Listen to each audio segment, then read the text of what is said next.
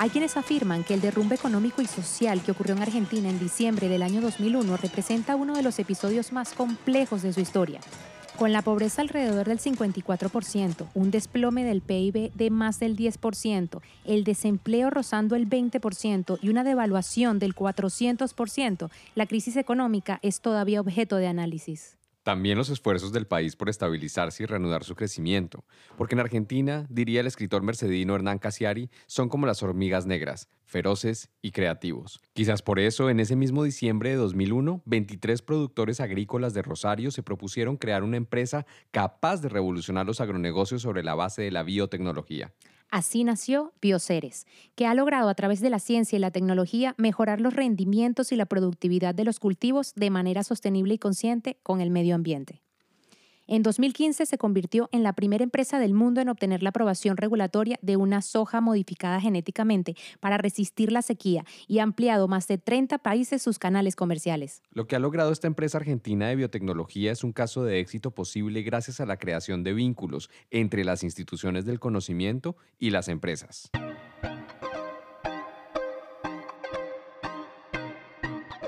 Somos Iberoamérica, una región emprendedora que transforma ideas en desarrollo sostenible. Esta serie de podcast forma parte del portal Somos Iberoamérica, producido por la Secretaría General Iberoamericana. Hola, soy Jessica Kleitman. Y yo, Santiago Sánchez. Y, esto, es Somos Iberoamérica.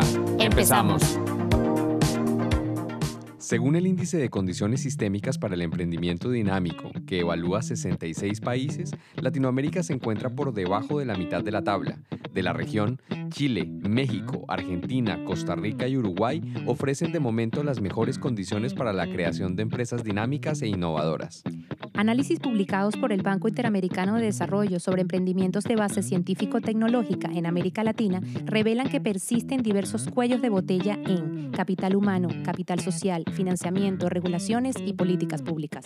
La tecnología lo que tiene es que nos permitiría en algunos casos realizar procesos que en otras épocas nos hubieran tomado muchísimo más tiempo eh, de manera mucho más rápida la propia, el trabajo colectivo internacional eh, de generación de las, de las vacunas que ahora ya están próximas a salir al, mercado, ha demostrado que, la pandemia es global, que la pandemia es trágica y, y, su efecto ha sido devastador, pero a su vez habla también de cómo la tecnología nos sirve para salir más rápido y más fuertes de esos procesos. Para Martín Rivero, coordinador del área de cohesión social y cooperación sur-sur de la Secretaría General Iberoamericana, los avances tecnológicos, los nuevos modelos de innovación y el emprendimiento están transformando el mundo a un paso acelerado.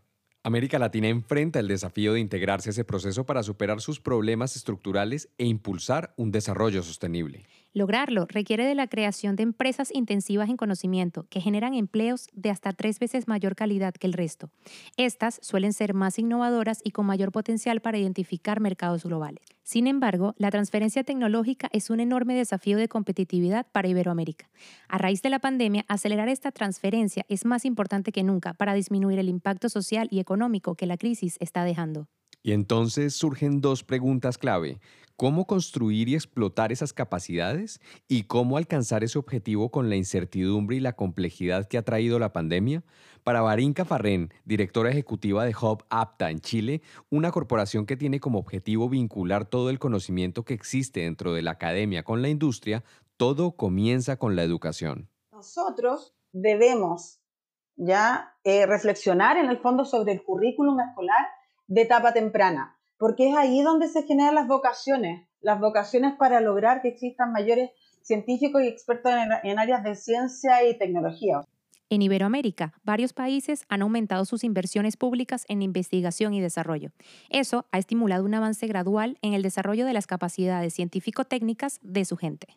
Farren, que además es responsable del programa Apta Builder, que ayuda a los investigadores y científicos a construir empresa y llevar sus tecnologías al mercado, plantea que aunque existen casos de éxito en nuestros países, persiste la desconexión entre las instituciones científicas y las universidades y entre el sector productivo e industrial por cuestiones estructurales e institucionales. En la mayoría de los países latinoamericanos existe poca vinculación entre la industria y la academia. Y esto es por por falta de objetivos comunes o, falta de, confianza. En realidad es, difícil que exista una, colaboración e incluso que la industria, digamos, se acerque a la universidad.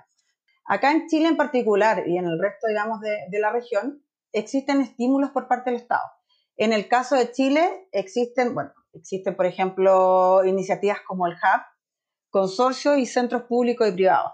En el fondo para fomentar todos los desarrollos que vayan en fruticultura, minería y, otros, y otras industrias que son, digamos, importantes y relevantes para, para nuestro país. A diferencia de otras regiones que impulsan programas específicos para potenciar esta relación, nuestros sistemas científicos y tecnológicos deben tener más puentes con el tejido productivo, que en Iberoamérica es fundamentalmente de pymes.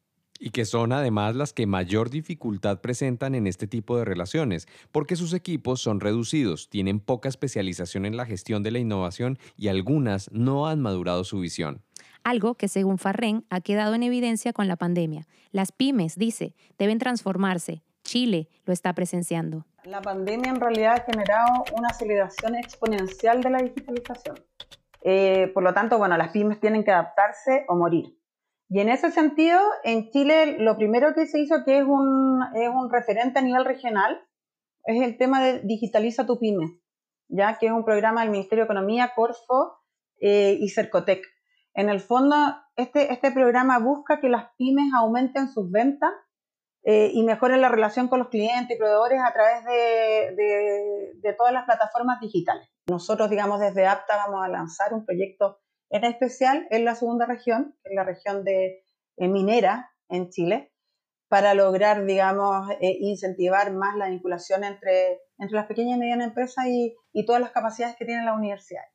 En ese contexto, dos enfoques resultan fundamentales. El primero es la creación de condiciones para el desarrollo de ciencia y tecnología en los países y su transferencia al tejido productivo. Hay un tema de recursos humanos, o sea, el, nivel y la cantidad de profesionales universitarios en, las eh, ciencia y tecnología, matemáticas y eh, ciencias duras en proporción del total del alumnado y en proporción, por supuesto, del total de la población, es mucho más bajo que en el, respecto a los países desarrollados. Entonces tú puedes desarrollar una inversión importante, ya sea pública o privada, pero si luego no tienes una masa crítica, un conjunto de científicos, de investigadores formados adecuadamente, con la calidad suficiente y con la cantidad suficiente que trabajen en esos laboratorios, que desarrollen esa ciencia y esa tecnología básica, que investiguen, que desarrollen conocimiento y que luego lo apliquen o lo, desarrollen en algún producto específico, claro, ese proceso no puede avanzar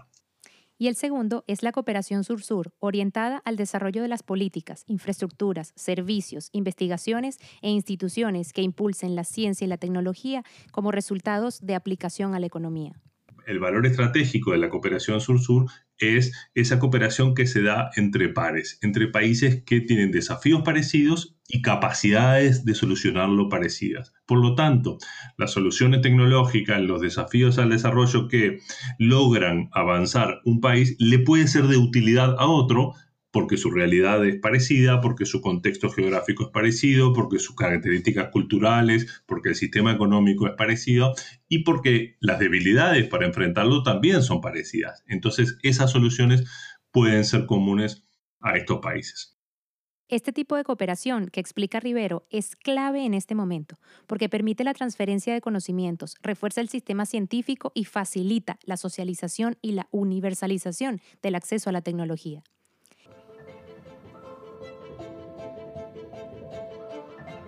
Globalmente, atravesamos un periodo vibrante para la ciencia y la tecnología, creado en parte por las crisis sistémicas que hoy son una realidad y para las que debemos imaginar soluciones que involucren a los ciudadanos de todas las regiones del mundo, especialmente de aquellas donde los efectos han acentuado desafíos estructurales.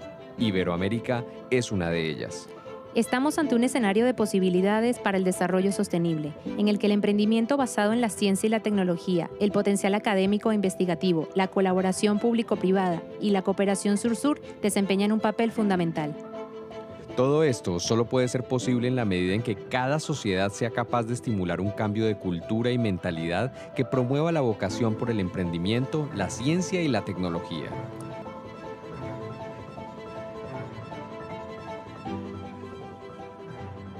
Este es un episodio de Somos Iberoamérica, una serie de podcasts que forman parte del portal Somos Iberoamérica, producido por la Secretaría General Iberoamericana. Los esperamos con más historias, personajes, análisis y datos de una región emprendedora que transforma ideas en desarrollo sostenible.